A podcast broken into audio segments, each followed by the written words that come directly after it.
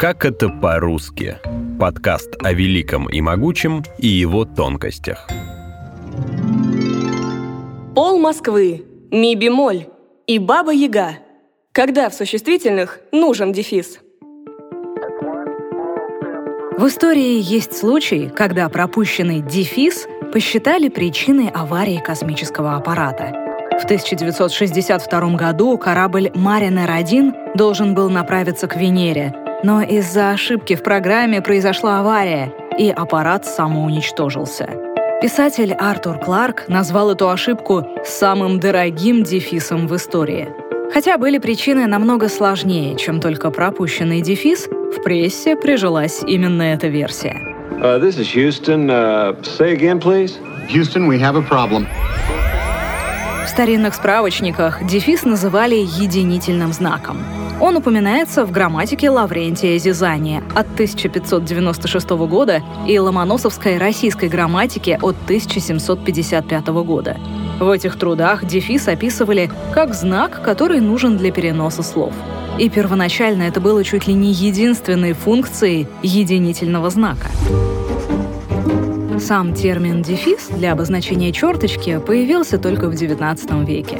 Этимология этого слова восходит к латинскому «divisio», что означает «разделение». Также в XIX веке филолог Яков Грот сформулировал первые рекомендации к употреблению дефиса в русском правописании. Грот предложил использовать этот знак в трех случаях. Во-первых, в сложных существительных из двух частей. Например, «жар-птица» или «баба-яга». Во-вторых, ставить дефис в тех словах, которые не пишутся слитно, но образуют одно понятие. К ним относились местоимения «что-то» и «какой-то», предлог и «за», и, в-третьих, писать дефис в наречиях между двумя словами, которые означают почти одно и то же. Давным-давно, просто-напросто или маломальски. Над нами слава дымом веет, И мучит только, мучит только нас одно. Сердца без практики ржавеют. Давным-давно, давным-давно, давным-давно. Как и несколько веков назад, мы до сих пор используем дефис для переноса слов с одной строки на другую. При этом нужно всегда учитывать правила деления слов на слоги, или иначе фонетико-морфемное членение. В соответствии с ними мы не можем перенести слово «лимон», например, как «лим» дефис «он», только как «ли» дефис «мон».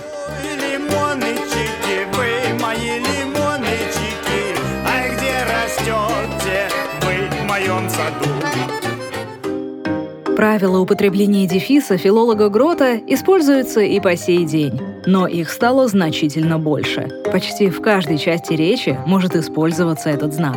Рассмотрим существительные, в которых мы ставим дефис.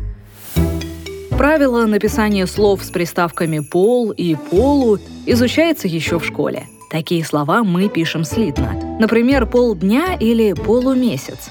Но в трех исключениях мы ставим дефис между словом и приставкой. Во-первых, когда слово начинается на букву «Л», как в пол лимона. Во-вторых, когда существительное после приставки пишется с большой буквы, как пол Москвы или пол России. И в-третьих, когда слово начинается с гласной буквы, как в пол ящика или пол арбуза. Веселые медузы, мы похожи на арбузы. Очень часто дефис нужен для сложных существительных, которые представляют собой сразу два слова, две части. Таких слов очень много. Кафе-автомат, чудо-богатырь, царь-рыба. Причем все эти три примера — это три разных пункта в правиле о написании дефисов существительных. Подробнее о правилах и их применении рассказала лингвист Мария Равинская. Через дефис пишутся сложные слова, первая часть которых представляет из себя несклоняемое существительное. К этому же правилу относится написание через дефис названий нот. Например, соль диез или ми бемоль. Также через дефис пишутся слова с первой частью брутто, нетто или соло. Брутто – вес, нетто – баланс, соло – вексель. Через дефис пишутся сложные слова, если первая часть выражена несклоняемым существительным в форме именительного падежа единственного числа, имеющим окончание, выраженное окончание. Ну, например, горе-охотник или чудо-богатырь. Когда мы склоняем такое существительное, мы изменяем только вторую часть слова и не изменяем первую. Мы не говорим «я горжусь своим чудом-богатырем», а говорим «я горжусь своим чудо-богатырем». Через дефис пишутся также сложные слова с несклоняемой первой частью, если они выражены существительным в именительном падеже единственного числа с нулевым окончанием. Ну, например, бизнес-каюта. Я живу в бизнес-каюте. Из этого правила есть несколько исключений, которые в основном касаются названий химических элементов. Например, бутил-каучук и метилбензол мы пишем слитно. Также среди исключений есть несколько редко употребляемых слов. План-карта, шторм-трап, фальц-аппарат и более распространенное четверть-финал.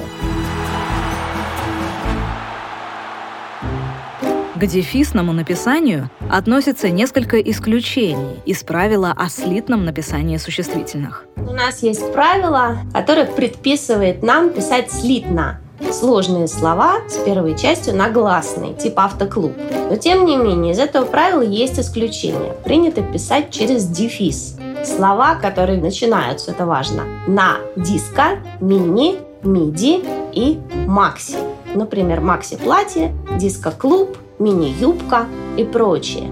Правило о слитном написании при наличии соединительной гласной не работает еще в нескольких случаях. Через дефис пишутся сложные единицы измерения. Человека-день, тонна-километр, киловатт-час.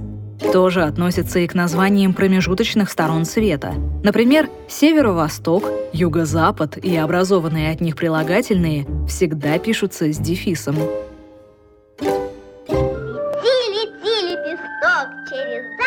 На восток, облети вокруг земли, быть, по-моему, вели.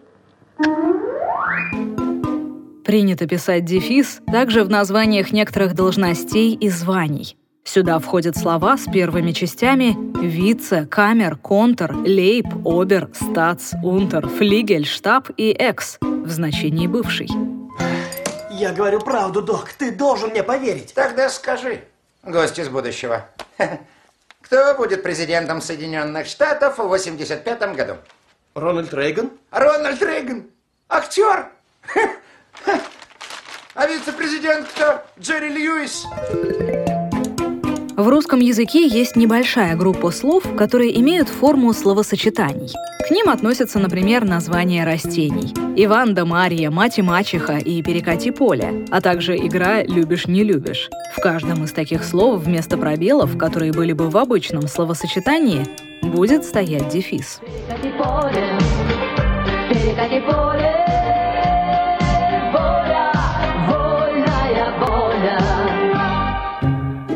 Есть очень много правил использования дефиса в именах собственных. Например, мы пишем дефис в двойных фамилиях, как мамин сибиряк. А в иноязычных фамилиях с первыми частями сан, сен и сент в некоторых случаях с первой частью мак. Также дефис пишется в именах и фамилиях с частями, которые обозначают социальное положение или родственные отношения, и с некоторыми служебными словами. Например, Абд аль-Кадир где дефис ставится между Аль и Кадир или Кемаль Паша. У тебя есть имя? Александра Линда Парки. Линда? Удивительное среднее имя. Нет, среднее имя Диана Элизабет. Линда Паркер моя фамилия. У тебя пять имен? Строго говоря, четыре. Линда Паркер пишется через дефис. Охренеть. Твои родители не могли определиться? Кроме того, дефис часто встречается в географических названиях. Его используют в словах из нескольких частей, как Орехово-Зуево или с окончанием первой части на О и Е, где вторая часть пишется с большой буквы, как Троица Сергиева Лавра. В иностранных названиях дефис ставится там, где в языке источники предусмотрен пробел. К таким названиям относятся Нью-Йорк, Буэнос-Айрес и Коста-Рика.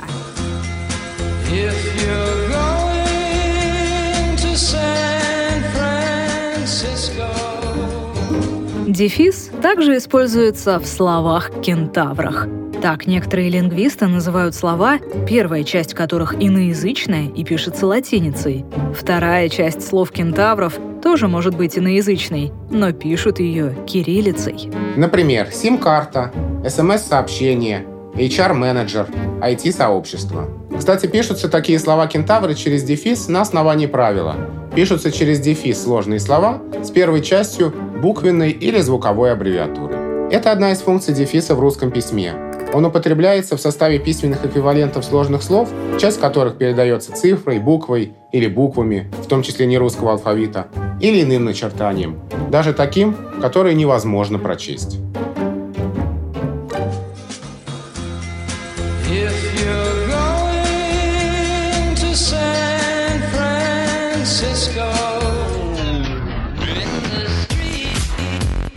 Вы слушали эпизод подкаста «Как это по-русски».